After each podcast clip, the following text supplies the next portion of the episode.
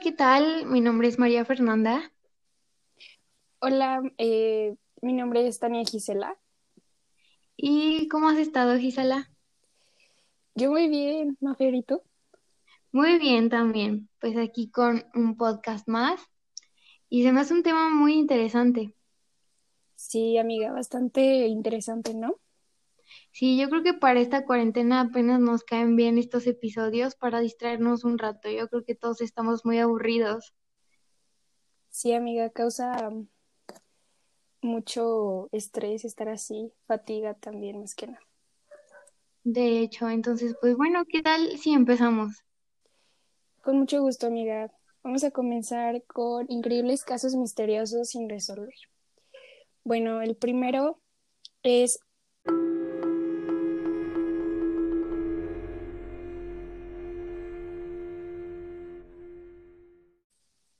Bueno, amiga, el primer caso es el vórtice y la casa del misterio.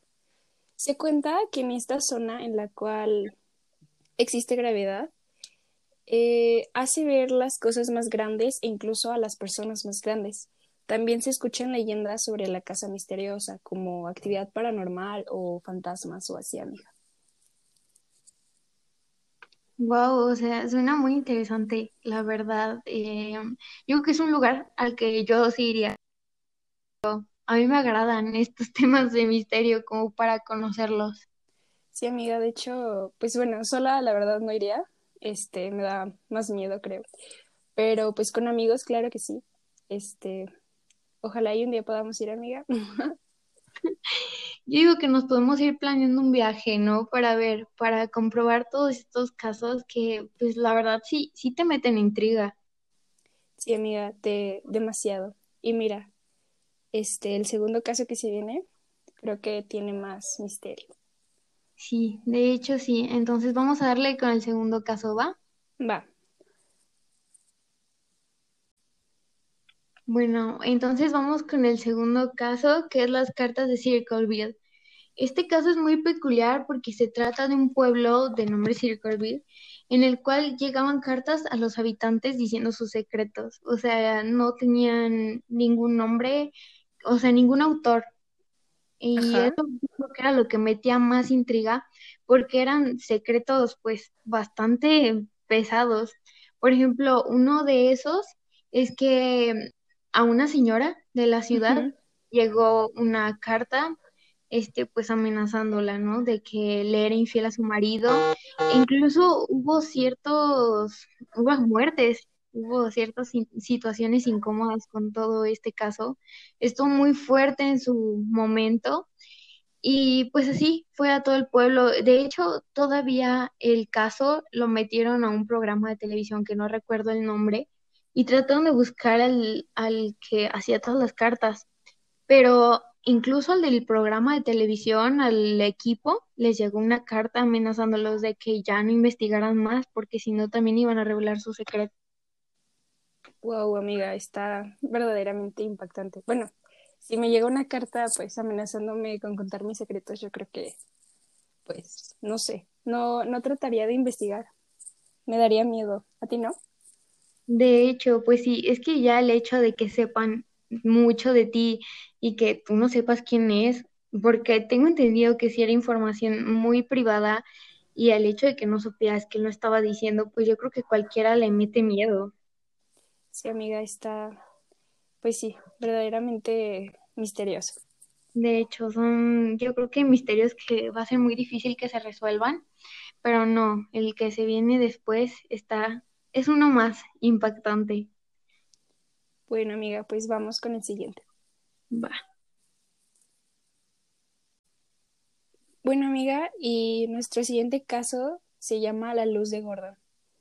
Eh, se trata de una luz que aparece desde la década de 1930 en Gordon, Kansas. Estas aparecen en las vías de un tren abandonadas, ah, pues algunos piensan que es el fantasma de William McCain, pues este fue asesinado. E incluso se dice que la luz que se ve es la linterna que usaba para buscar algunas cosas, eh, pues de- dentro de estas vías. Yo la verdad, este, bueno, existe una teoría la cual dice que es como una luz que se refleja, este, Pero pues sinceramente no, no sé qué pensaré al respecto, amiga. Yo tampoco sé qué pensaré porque yo creo que ya es un caso tan conocido y el hecho de que las personas todavía no sepan nada al respecto, pues sí, sí te mete duda de qué es lo que se está viendo, ¿no? Yo creo que sería otro lugar al que yo sí iría para, para probar. No Sí, sé, ¿tú, amiga. tú irías? No, pues sí estaría muy cool ir. Este, el, el miedo, el miedo. Sí. De hecho, el misterio yo creo que sería lo que a todos nos atraería, igual con amigos, ¿no? Porque yo creo que yo con, yo sola, no, no me animaría, No, amiga, pero pues, amigos, no. yo digo que sí se pondría muy padre. Imagínate ver la luz ahí en medio de las vías del tren, yo estaría muy fuerte. Corro, amiga, corro. Pues bueno, entonces vamos a continuar con el caso 4 y ya, eh, el último, vamos a ver qué, qué tan interesante está. Pues vamos, amiga.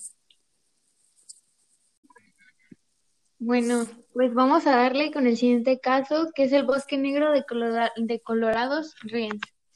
Se cuenta que en este bosque se encuentra una casa a la cual se mudó una familia.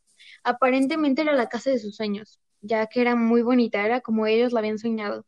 El dueño se las había vendido, pero nunca les contó el por qué, la razón de venderla, la cual era que gracias a que sucedía actividad paranormal, como movimientos de objetos, apagar y prender dispositivos, ruidos extraños y olores poco, poco comunes, decidió venderla y salir de ahí.